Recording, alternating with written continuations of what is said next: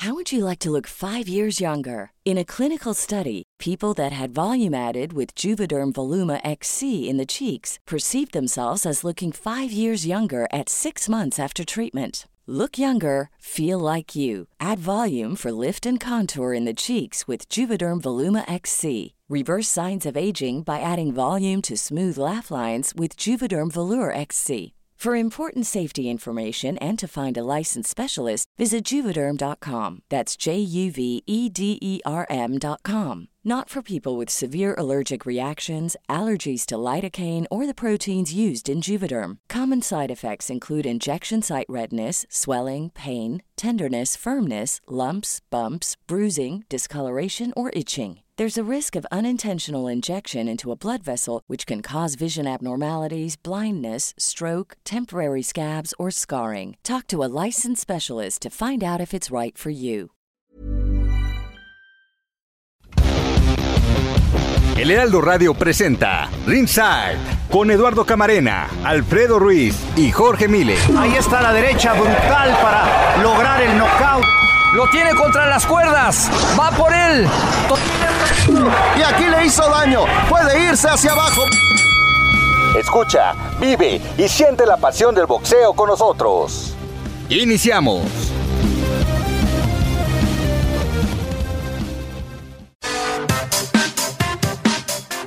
Muy buenas noches, les damos la bienvenida, muy cordial bienvenida aquí en Ringside de El Heraldo 98.5 de FM y la gran cadena en todo el país. Hoy rápidamente saludo a mis compañeros aquí presentes, Alfredo Ruiz, Jorge Mile, porque tenemos un programa especial con una figura del boxeo mexicano para platicar con él. Jorge, muy buenas noches. Mi querido Eduardo Camarena, un gusto de verdad poder estar contigo, con Alfredo Ruiz. Y vaya, que tenemos invitado de Salón de la Fama, nada. De Salón de la Fama, Alfredo, buenas noches. Con el gusto de acompañarlos, Lalo, Jorge, amable auditorio, y por supuesto, por supuesto, con, con este hombre que es leyenda del boxeo en México y más allá de nuestras fronteras. Don Ignacio Beristain, le damos la bienvenida, Nacho, aquí al programa. Es un honor platicar con usted y especialmente ahora, pues donde le van a hacer un homenaje, Nacho. ¿Cómo se siente? ¿Qué piensa de este homenaje? Yo digo que, que los homenajes en vida son los mejores, los más bonitos. ¿Qué piensa de todo esto, Nacho? Pues eh,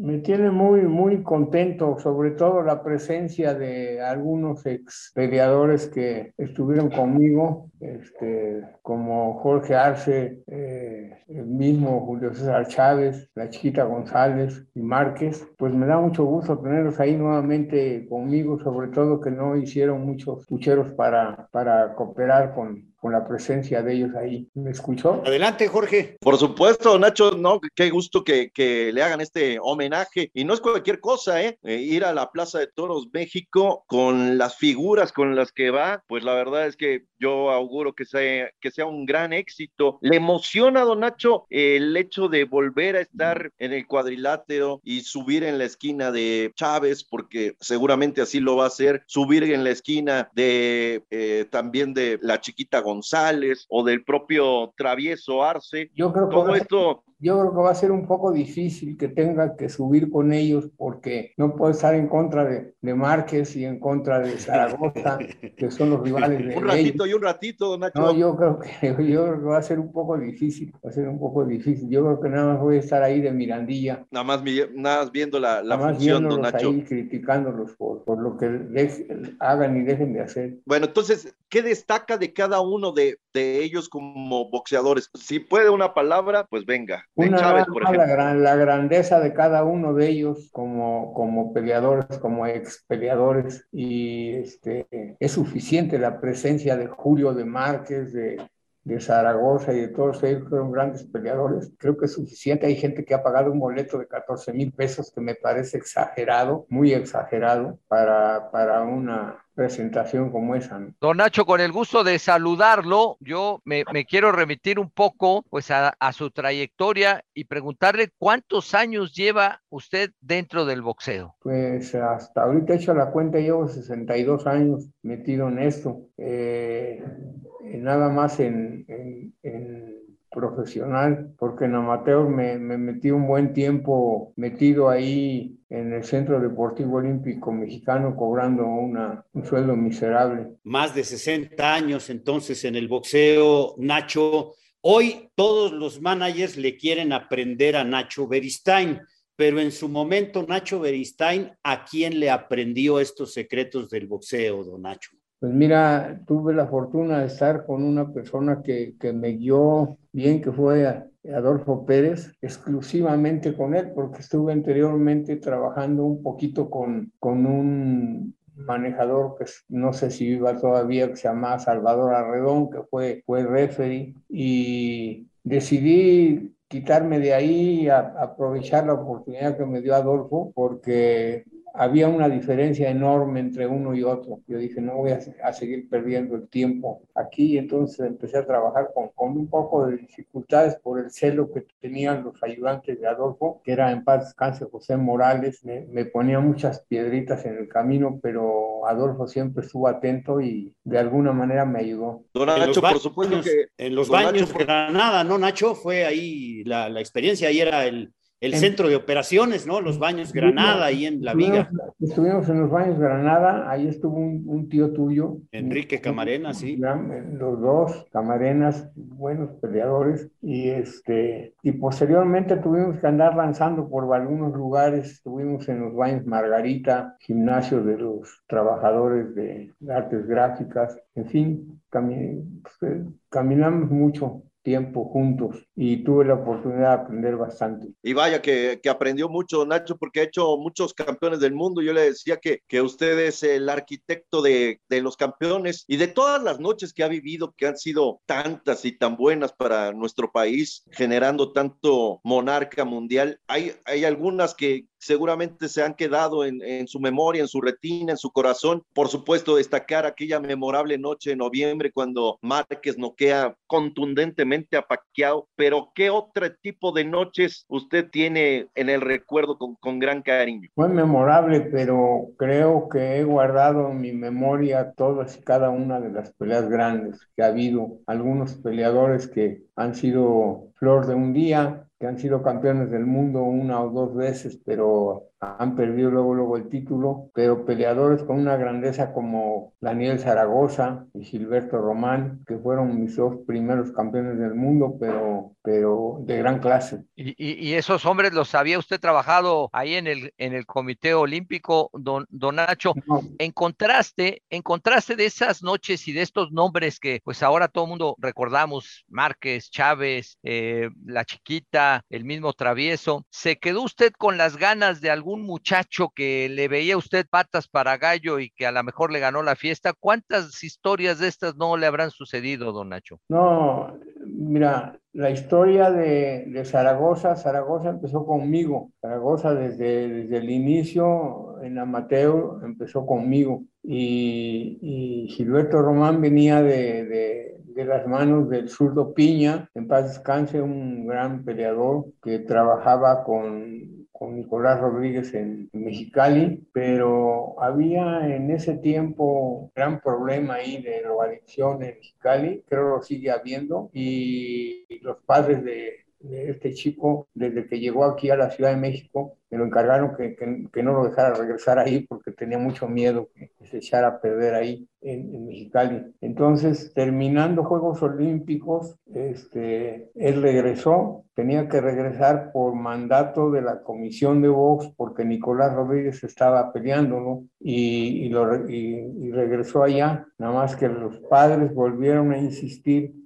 y, y regresó acá al Distrito Federal, entonces una lucha ahí, la comisión de Vox me dijo que había que pagar su, sus derechos de formación y se pagaron sus derechos de formación y se quedó definitivamente conmigo. Un poquito después de Juegos Olímpicos decidió hacerse profesional casi un poquito menos de un año este, después de, de Daniel. Daniel debutó a 10 rounds de, de, 3 a 10 rounds eh, en Costa Rica contra la voluntad de la Comisión de Box del Distrito Federal que no los querían dejar debutar porque la intromisión del, del doctor Horacio Ramírez, este, en fin, que tuvimos que, que insistir con el señor Espota y nos dieron oportunidad de que debutara de profesional a 10 rounds, pero en provincia, no en el Distrito Federal. Y lo hizo bien, peleó con el cuarto peso gallo en ese momento de la República y ganó por nocado en cuatro rounds. Y el, el, el Gran Chaparral debutó como profesional a 10 rounds también en Villahermosa, Tabasco, en una función donde peleó, si no mal recuerdo, este, no me acuerdo si perdió el zurrito este yucateco que fue campeón del mundo,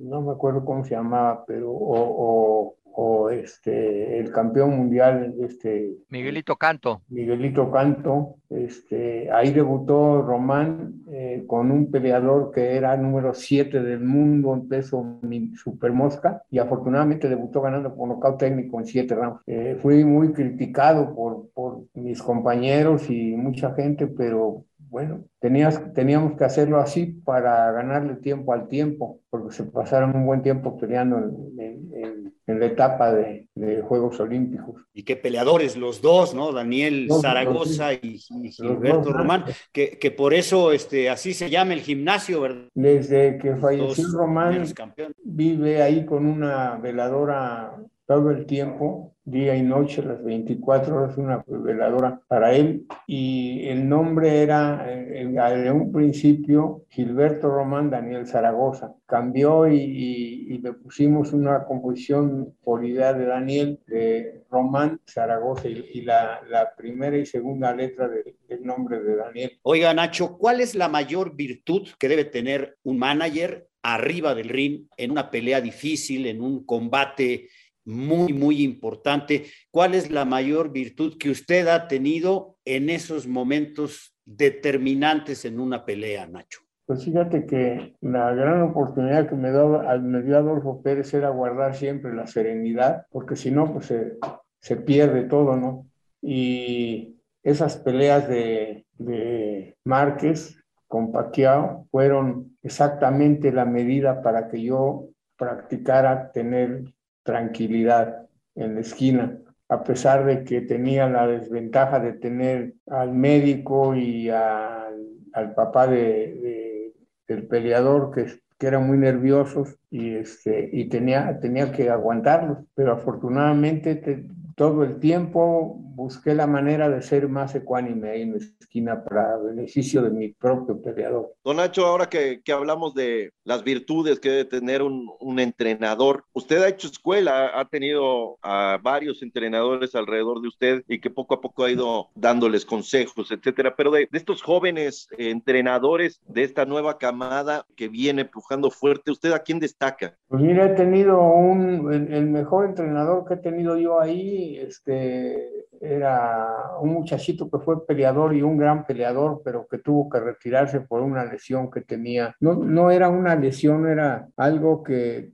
que, nació con ese defecto y que tuvo que retirarse, que era este Castrejón y se tuvo que, que, retirar y se fue a radicar a Estados Unidos. De ahí para allá han desfilado un grupo de, de, entrenadores que no, no le tienen cariño definitivamente al, al, al, medio. Están, están ahí, están porque les gusta, muchas veces son, les gusta exhibir, seres son exhibicionistas, el boxeo exige un poquito más ecuanimidad y, y algunos no la tienen y han tenido que irse del gimnasio a fuerza, porque los hemos despedido otros que les gusta eh, quedarse con el dinero a veces de los peleadores y también que los hemos caído, les hemos pedido que, que se retiren de ahí. Ahora Nacho. tengo un entrenador ahí que le está poniendo ganas, muchas ganas y este y otro chico que está con nosotros que está colaborando bien. Yo es, esta pregunta se la hice alguna vez a, a don Ignacio Treyes que pues eh, creo que era obligado. Gente como usted, don Nacho, no ha pensado en escribir un libro, no ha pensado en, eh, eh, en dejar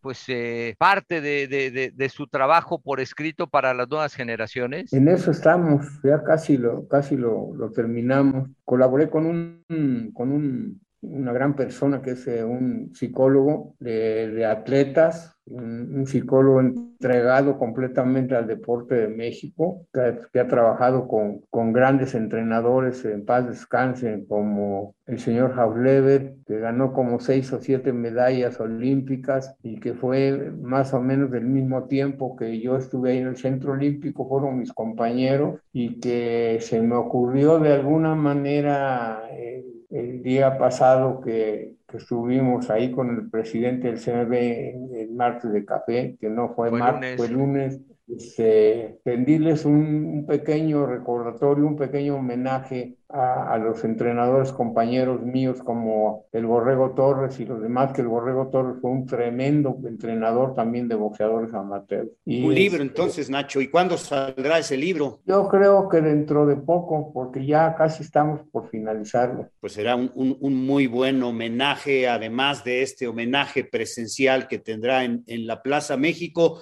Eh, ¿Tuvo enemigos? ¿Tiene enemigos en el boxeo, Nacho? Pocos. es, es común que en el medio boxístico todo el mundo habla mal de todo el mundo, ¿no? Usted lo sabe, lo ha vivido, pero pues haciendo caso omiso de ello, porque cuando es una persona este, eh, que está en el medio, tiene que soportar todo lo que viene de ahí, ¿no? Ya me imagino todo lo que tenga que soportar el, el joven este que está entrenando al, al, pecosito de, de, Guadalajara, este, y es un, un, gran entrenador, ha demostrado ser un gran entrenador, pero pues no nos han hecho mucho daño, realmente no nos han hecho mucho daño. Al contrario, entre más te agreden, más, más fortaleza. Usted mucho tiempo no tenía eh, licencia de la Comisión de Vox de la Ciudad de México porque pues no, no, no, no lo querían literalmente y tenía usted que buscar. Lo que pasa, es, lo que, pasa es que yo hice un trabajo para el señor Espota que me, me, me solicitó que, que, si podía hacer un trabajo para él y para en ese momento el señor presidente que estaba de un torneo que le nombraron el torneo afro-latinoamericano que lo hicieron en Guadalajara. Y y que si le, y les da buenos resultados, me prometió la licencia de, de, manejador y me él me insistía mucho que dejara el boxeo amateur para dedicarme al, al profesional y este, aparte de, de, esa oportunidad me consiguió un buen sueldo, que algo que le tuve toda la vida muy agradecido al señor Espota. Y, este, y ahí fue donde empecé mi, mi, mi carrera con, con muchos trabajos porque tenía una lucha tremenda con, con, los viejos entrenadores o managers que había, que era Carlitos Arenas, tremendo señor, y Pancho Rosales, que nunca fue la persona que todo el mundo decía, ¿no? Eh, Lupe Sánchez y todos ellos se unieron para tratar de evitar que yo entrara ahí a la, a la, unión, pero los llamó el señor Spota, les llamó la atención y me dieron la licencia y no tuve ningún problema. Don Nacho, hablando de, de aquella época, yo me acuerdo que en, en, alguna entrevista platicábamos de los boxeadores que, que usted no les veía capacidades como para llegar lejos y que usted les, les apoyó en muchos momentos de diferentes formas para sacar carreras universitarias. E, esta parte me parece que poca gente la conoce y, sería bueno que usted le recordara a la gente que, que, usted también, pues no nada más ha hecho campeones en el boxeo, ha hecho campeones también eh, como arquitectos, como doctores, como ingenieros. Cuéntenos. lo que pasa es que se nos ocurrió la idea de de hacer un, un, pequeño fideicomiso con los primeros suelos, que eran muy, obviamente muy raquíticos, porque eran peleadores de seis u ocho rounds. Ese dinero lo, lo guardábamos en una cuenta y cuando había un chico que tenía probabilidades en, en, una carrera universitaria, pues se le apoyaba económicamente con, para que tuviera para sus pasajes. Y, y muchos de ellos, como el doctor Ismael Ruiz y unos un chico que fue ingeniero químico petrolero, lo recuerdo el nombre, Rolando Hernández, este, y también pintaba para un gran peleador y, el señor Espota lo combinó a que, se, a que se dedicara mejor a su carrera. Y algunos más, médicos y dentistas y de todo ha habido ahí y han salido con, con la ayuda de que se les, se les daba en ese tiempo y que, y que a algunas personas les ocasionaba problemas porque pedían y exigían que se les, que se les cobrara un porcentaje que tenía que pagarse a la, a la unión de managers en ese entonces, que era el 5.18% que la, la unión de managers tenía que pagar al, al Seguro Social para que todos tuvieran la seguridad social, ¿no? Tenían, corrían peligro por sus peleas y esa situación se, se echó a perder con el tiempo y, y, nosotros buscamos la manera de seguirle ayudando a los, a los peleadores. Ahora parece que esa estafeta la tomó el Consejo Mundial de Box porque los peleadores cuando van a, a, una pelea siempre llevan un seguro y, este, y a mí me parece un buen detalle. Don Nacho, para terminar de, de, mi parte y agradeciéndole, por supuesto, eh, hay muchos temas que podríamos abordar con ustedes, una enciclopedia, y nos da mucho gusto que nos, que nos reciba aquí en Ringside del Heraldo Radio.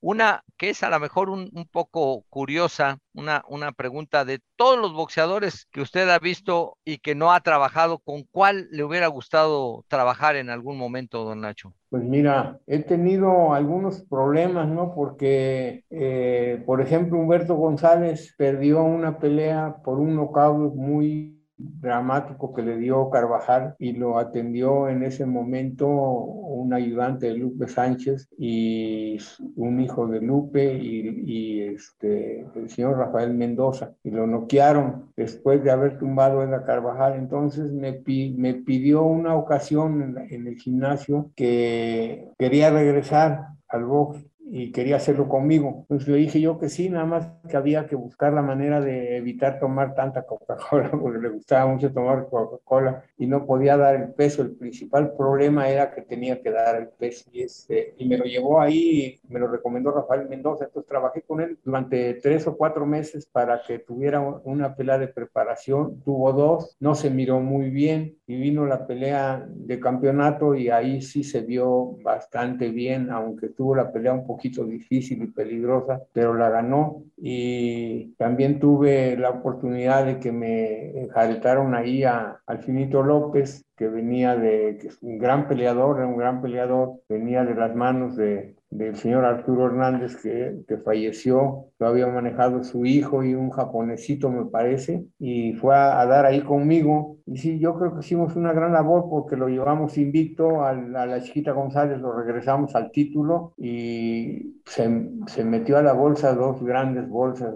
económicamente hablando, un gran dinero, con el que montó dos, dos negocios que lo han hecho vivir muy bien y el otro muchacho pues se retiró bien, se, re, se, retiró me parece que invicto en su carrera, que es algo no poco usual en el medio, este, y que pues a mí realmente me dio mucho gusto, ¿no? Que, pero con los que he vivido momentos a cuatro veces campeón del mundo, en peso gallo y tres veces en diferentes ocasiones en Super Gallo.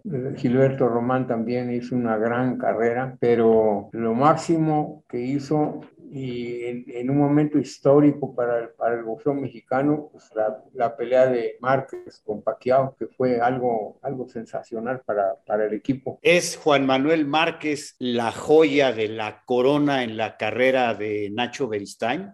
Yo creo que sí aunque he tenido fuera de ahí algunas peleas, pues que hemos tenido tumbos, ¿no? Como la pelea de, de Oscar de la Hoya para retirarse con, con ya era un, como, de, como, dice, como decía él, un, un, caballo de carreras envejecido, perdió el, el, el, hijo de Julio César Chávez también, que, que perdió con decisión con, con la joya ahorita del boxeo mundial, que dicen que es el, el pecocito de, de, Guadalajara. Este, fueron peleas difíciles, duras, emocionantes, pero que, que perdimos. Y de ahí para allá hemos tenido muchas victorias resonantes. Algunos peleadores pues sí. que pensaba la gente, decía, Don Nacho, es, me decía un, un, un viejo entrenador y, y, buen entrenador que fue Amilcar Brusa y que trabajamos en una esquina juntos los dos con, con, peleadores diferentes y me decía, yo creo que este muchacho es muy feo, no, no creo que pueda ganar el campeonato del mundo y, y si lo gana,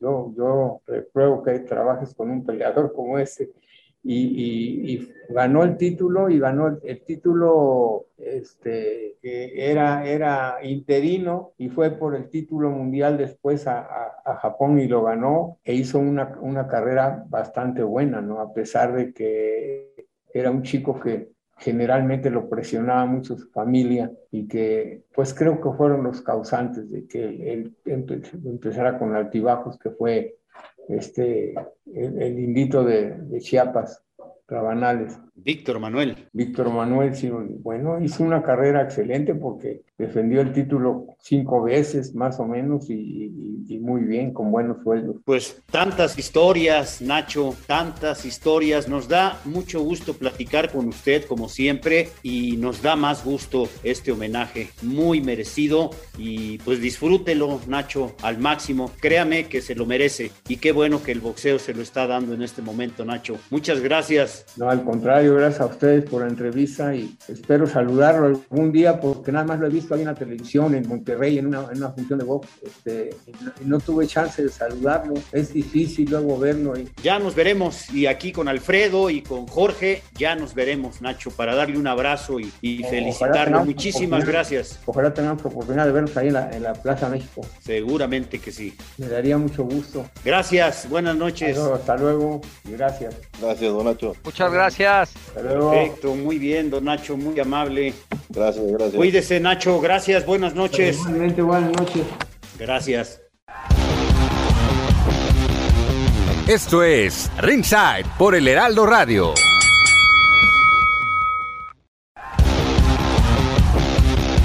Regresamos, Ringside por el Heraldo Radio.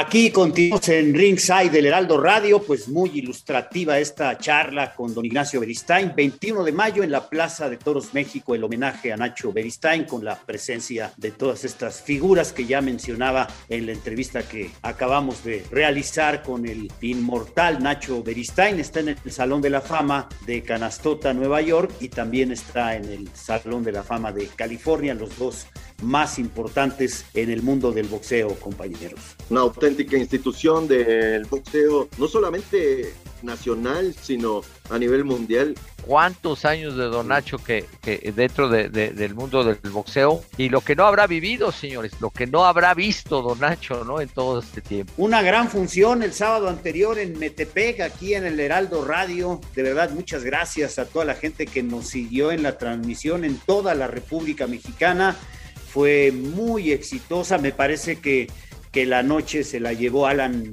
David Picasso, ¿no? Por la forma como ganó, por la calidad que mostró, porque dictó cátedra de boxeo y, le ganó a, a, David Reyes Cota.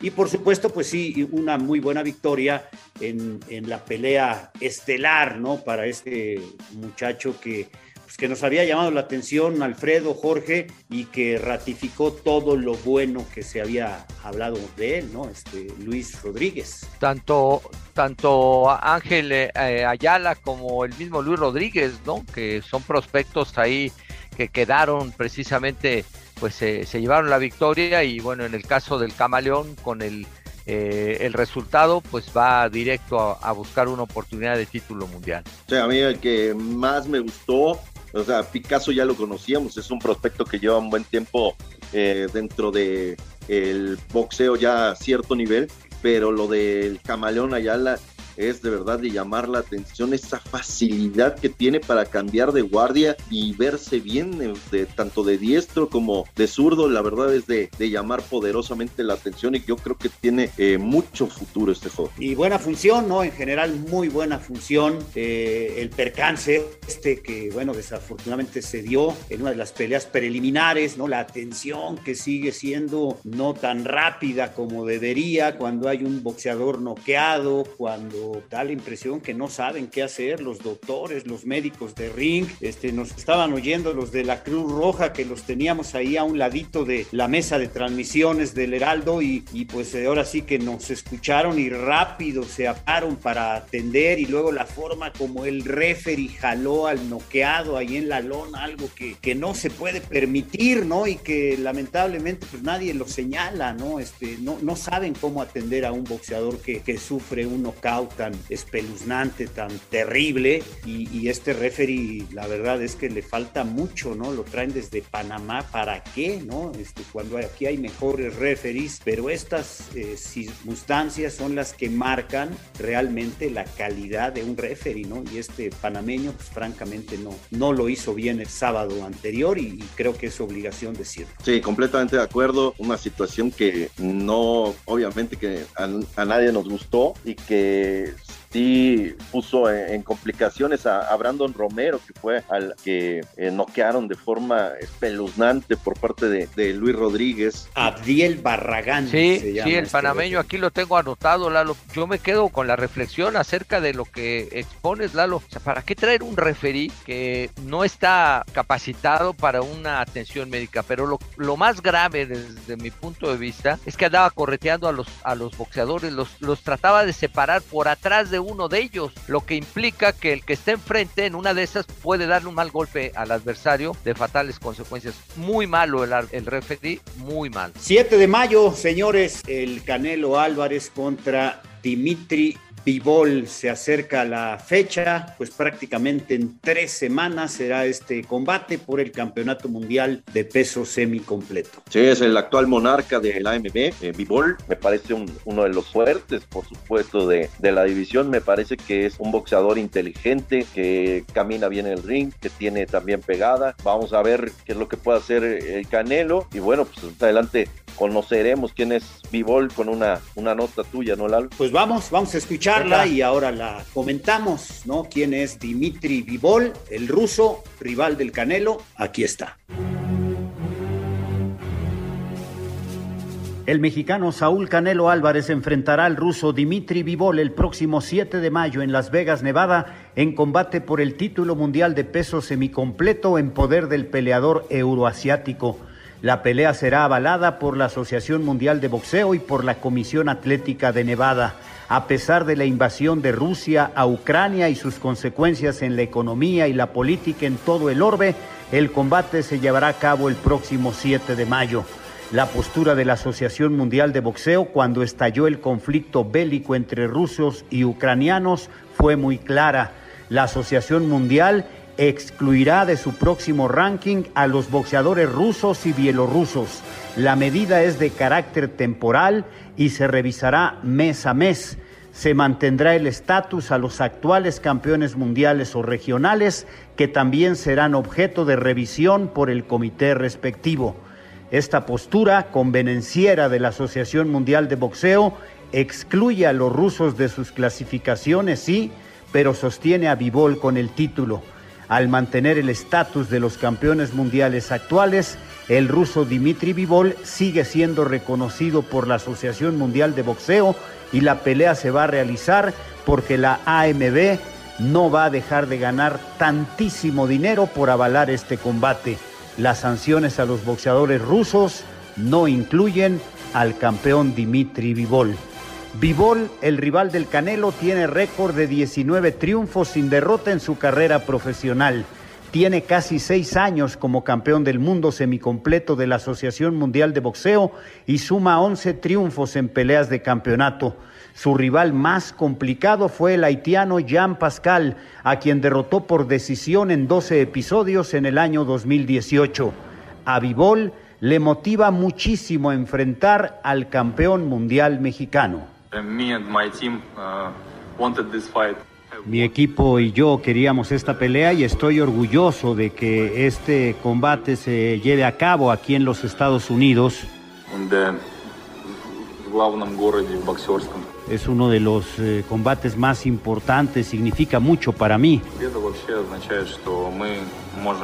una pelea muy, muy importante contra el mejor del mundo en estos momentos y quiero que él pueda conocer mis habilidades. Eh, tengo la posibilidad de lograr una victoria y conseguir una de mis grandes metas. El mexicano Saúl Álvarez tiene 60 peleas en el boxeo profesional, el triple de Bibol, y ha enfrentado a rivales de mayor nivel, experiencia y jerarquía. El ruso es muy buen boxeador, posee una estupenda técnica en defensa y ataque, pero no es un noqueador no es tan contundente. En el boxeo rentado ganó 11 por nocaut en 19 victorias. Como boxeador amateur, Vivol ganó la Serie Mundial de Boxeo en 2013 en San Petersburgo al vencer en la final a Mikhail Dauliabets por decisión en cinco rounds, lo que significó su triunfo más importante en el amateurismo.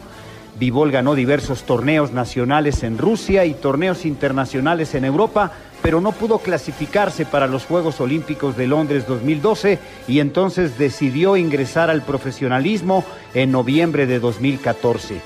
Canelo Álvarez es muy superior a Vivol prácticamente en todo, experiencia, trayectoria, técnica, capacidad combativa, prácticamente en todo excepto en el peso. La única ventaja del ruso para su pelea del próximo 7 de mayo, porque el ruso peleará en semicompleto, su peso natural, y el Canelo Álvarez ascenderá de supermediano a la división de los semicompletos. Saúl Álvarez calificó a Vivol como el mejor en esta categoría de peso semicompleto. Para mí es el mejor en la, 160, en la 175. Cada quien tiene, pues, tiene su opinión, ¿no? Unos dicen que otro, pero para mí en lo personal es un peleador técnico con, eh, fuerza, con mucha experiencia. Para mí es el mejor en esa, en esa división, el más complicado, eh, a lo mejor no el más fuerte, pero es el más complicado en cuestión de boxeo. Y para mí, pues el subir de peso, pues automáticamente se convierte en fuerte, ¿no? Entonces, para mí es el mejor en la división. Pero al final de cuentas, pues no te preocupes por lo que diga la gente, porque al final, pues nunca la va nunca las voy a tener contenta con, con, nada. Si peleen heavyweight, no, no, no, no van a estar contentas. Próximo 7 de mayo en Las Vegas, Saúl Canelo Álvarez de México contra Dimitri Vivol de Rusia.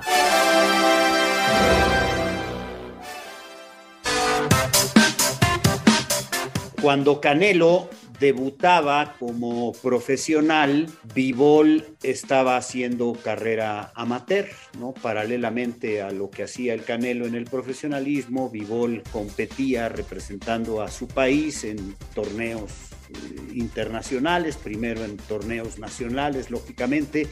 No, no ganó eh, más que solo un, torneo internacional, la Serie Mundial de Boxeo, no, no fue a Juegos Olímpicos, eh, es un buen boxeador, ¿no? no a mí particularmente no, no, me, no, me, no me parece que sea el gran, gran boxeador, el gran rival del Canelo y pues la única ventaja que le veo a Bivol pues es que va a pelear en su peso natural, ¿no? Porque en experiencia como profesional prácticamente como escuchábamos en esta pieza le triplica el número de peleas Saúl Álvarez que tiene 60 y, y apenas una veintena de combates en el terreno profesional y como amateur pues, no fue tan rica la trayectoria de este boxeador, pero el que sube de peso pues, evidentemente siempre va a arriesgar y ese va a ser el reto para Saúl el Canelo Álvarez hay una diferencia en, la talla física tan marcada como la de diferencia en peleas profesionales, como dice Lalo. Y me quedo con este dato tan significativo porque la semana pasada Golovkin pelea contra un muchacho que pues también tiene 20 peleas y le gana a Golovkin. O sea, esto de subir a algunos eh, boxeadores a disputar títulos del mundo con 20, 21 peleas tiene un,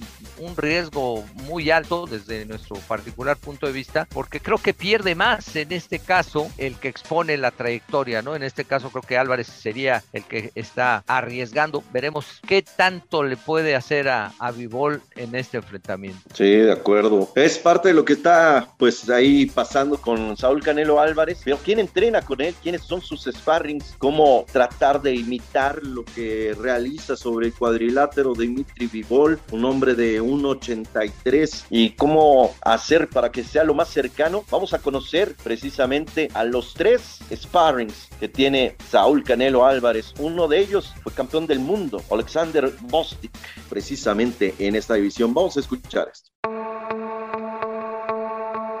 El próximo 7 de mayo, Saúl Canelo Álvarez regresa al ring. En esta ocasión enfrentará al invicto campeón semicompleto de la AMB, el ruso Dimitri Bivol quien ha derrotado a campeones y ex campeones de la división como Jean Pascal o Joe Smith. Es momento de conocer a los sparrings del Canelo para este difícil compromiso. De inicio, hay que buscar boxeadores de mínimo 1,83, la estatura del ruso Bivol, 10 centímetros más alto que el tapatío. El primero en la lista es el ex monarca mundial, Alexander Bosnik, de 1,88, quien derrotara a Donis Stevenson cuando llevaba 5 años como campeón. Aquel primero de diciembre del 2018, Bosnik conectó con fuerza 10 golpes sin respuesta. El referee del combate decretó el knockout técnico en el décimo primer episodio.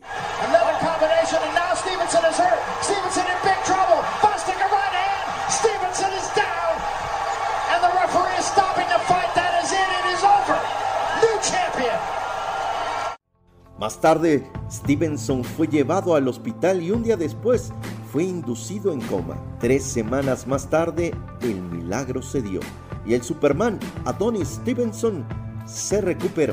Bostic es un boxeador de temible pegada. Fue medallista de bronce en los Olímpicos de Londres 2012. El ucraniano le exige a Canelo en cada round de sparring. Como Bivol, sabe caminar bien el cuadrilátero y su defensa es de alto nivel. Bostic perdió el campeonato mundial semicompleto del CMB ante Artur Beterbiev, un rival al que Canelo quiere enfrentar. Otro de los sparrings de Saúl Canelo Álvarez para la pelea del próximo 7 de mayo es el rumano Ronald Gabriel, quien enfrentará a David Benavides, a quien muchos ven como el rival más fuerte que podría enfrentar Canelo. And there's a left oh! hand from Gabriel, and it drops Benavides. Got hit again. And now Gabriel has 30 seconds to try to seal the deal. Tried a right hand, got there, but didn't have a lot on it. Gabriel trying to close the deal, took a right hand from Benavides, comes right back,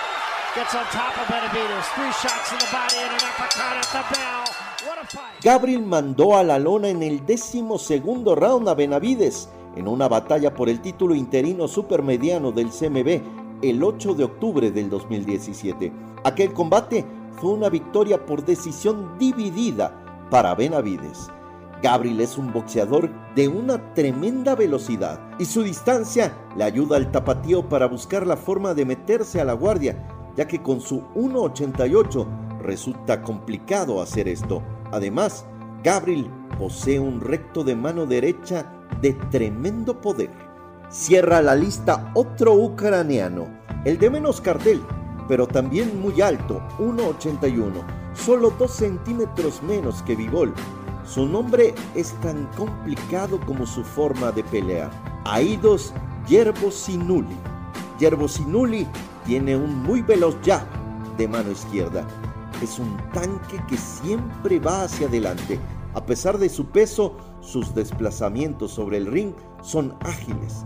Él siempre trata de abrumar a sus rivales y para eso lo llamó Eddie Reynoso, el entrenador de Canelo, para exigirle en todo momento a Saúl Álvarez. Ellos son los tres sparrings de Canelo, el ex campeón mundial y medallista olímpico Alexander Bostic, Ronald Gabriel y su tremenda pegada, además del tanque Yerbo Sinú.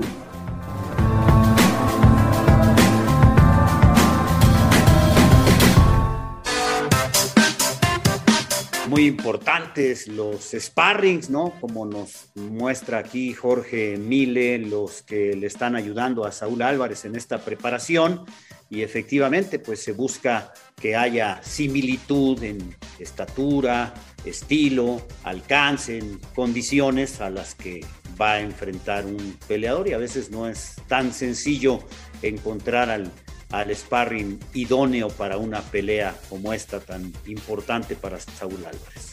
Hablábamos de los alcances de, de Bostic, que fue campeón mundial, y bueno, también me llama eh, poderosamente la atención el rumano Ronald Gabriel, que peleó en dos ocasiones contra David Benavides. Es cierto que perdió las dos ocasiones, pero mandó a la lona a David Benavides en una de ellas, eh, que estuvo muy cerca de, de, ganar. Y bueno, él es parte de este, de este equipo de trabajo para enfrentar a Vivol el próximo 7 de mayo. De, llamar la atención el caso de este hombre al que contrataron, ¿no? Para eh, uno de los tres que nos mencionas, Jorge, el caso de Alexander, que también fue medallista en Juegos Olímpicos, o sea. Bronce sí, en, en sí, 2002. Sí. sí, el estilo, ¿no? El estilo olímpico que creo, viendo videos, no he visto presencial a, a Vivol, he visto videos nada más. Me parece que todavía conserva esos vestigios, ¿no? Esas características del boxeo olímpico, marca mucho los golpes, no, no se ve tan contundente, ha ganado 11 por nocaut nada más, ¿no? no, no del 50%, como que no asienta bien los golpes, le queda esto que, que, en el boxeo amateur es vital, ¿no? Fundamental, maneja bien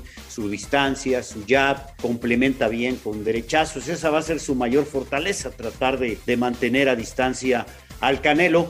Y, y, bueno, pues este, este no, no creo que sea el, el, obstáculo más difícil en la carrera de Saúl El Canelo Álvarez, que ya se menciona, ¿no? De manera extraoficial, que sería Golovkin para septiembre, ¿no? O es. sea que, que finalmente sí. sí. les interesa, ¿no? Cuando ya habían dicho que ya no tenían nada que demostrar con Golovkin, y pues será cuatro años después de la, de la más reciente, ¿no? El 18. Yo les quiero preguntar si se acuerdan, señores, una noche como la de hoy, 16 de abril, pero hace 11 años, ¿dónde andaban? Híjole. Seguramente viendo box, Alfredo. Sábado, Seguramente. box, sí, sí, sí. Pues preparamos esta efeméride en relación precisamente a la noche del 16 de abril, pero de hace 11 años allá en Puerto Rico.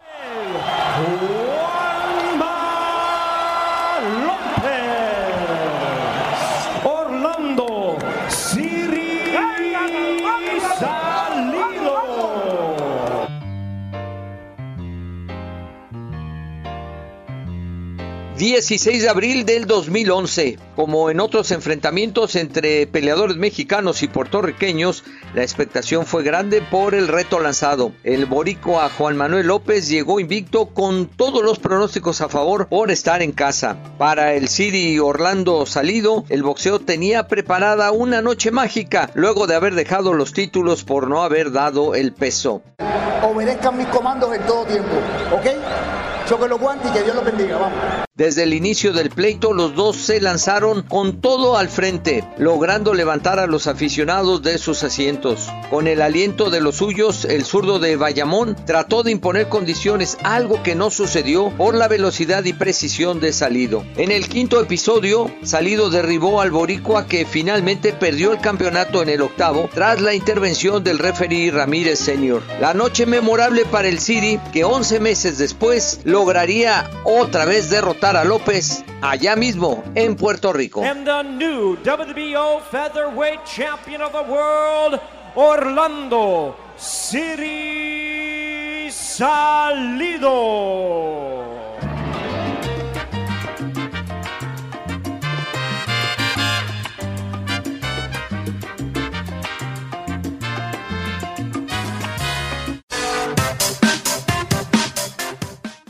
El Siri salido, peleador que vino desde abajo, ¿no? Picando piedra, como decimos coloquialmente, y que evidentemente pues de, demuestra su gran calidad y, este knockout frente a Juanma López que nos recuerda Alfredo Ruiz, knockout técnico en ocho episodios, Alfredo, muy buena pelea del Siri salido. Sí, hombre, y en el quinto ya lo había tirado y contra todos los pronósticos, ahí se insinuaba de repente en el escenario el apoyo hacia el mexicano pero no, hombre, era un, una, una pelea muy dispareja en cuanto a seguidores, porque estaban en casa en Bayamón del Juanma, entonces pues fue una noche memorable para el City. Yo me acuerdo perfectamente de, de la salida al cuadrilátero de Juanma López y era prácticamente estar viendo una pelea de, de Rocky, ¿no? O sea, de ese tamaño, era una locura totalmente y cómo el boxeo de, del City fue callando a todo el escenario y después vino el knockout del City salido que, que le ganó a Lomachenko, ¿eh? hay que acordarte de Sí, sí, por supuesto,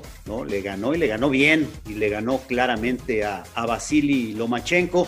Esta pelea que, que recuerda Alfredo fue en el 2011, sí. Y luego, para disipar cualquier duda, por si la tenían los boricuas, le dio la revancha y lo volvió a noquear y lo volvió a noquear. Eh, le ganó eh, técnico knockout en 10 episodios el 10 de marzo del 2012, es decir, dos victorias formidables de Orlando el City salido frente a este temible noqueador Juan Manuel López. Pues valga la fecha para el recuerdo de, de aquella memorable noche para el guerrero de Ciudad Obregón. Seguro, seguro. Sí, que sí, sí, que ya se retiró, ¿verdad? Se retiró en el 2017. eh, su última pelea fue con Mickey Román. Fue noqueado en nueve rounds en Las Vegas, Nevada. Y una carrera impresionante, ¿no? Porque batalló mucho, 31 knockouts, que no es poca cosa en la carrera de Orlando Salido. 44 triunfos en el profesionalismo. Y está en el selecto grupo, ¿no? De los 60 mexicanos campeones mundiales que lograron 30 o más knockouts en su carrera profesional.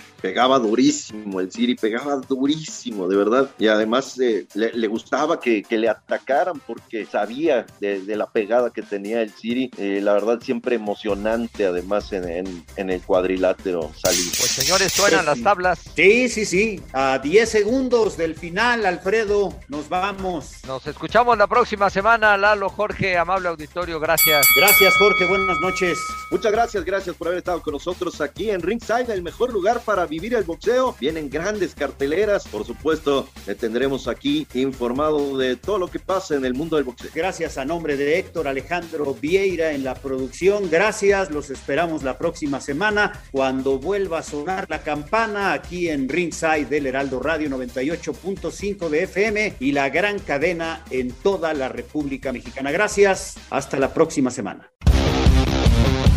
El Heraldo Radio presentó Ringside con Eduardo Camarena, Alfredo Ruiz y Jorge Mile. Ahí está la derecha brutal para lograr el knockout. Lo tiene contra las cuerdas. Va por él. Y aquí le hizo daño. Puede irse hacia abajo. Una producción de Heraldo Media Group.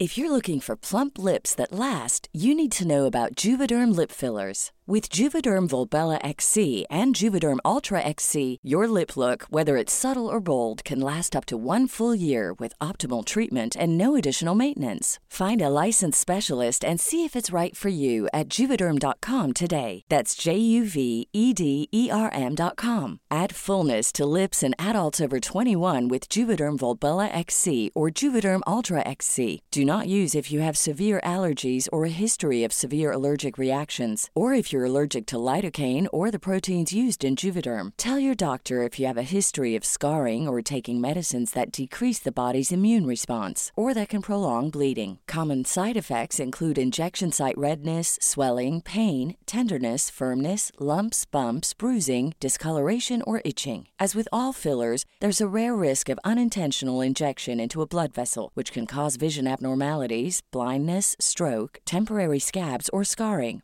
For full important safety information, visit juvederm.com.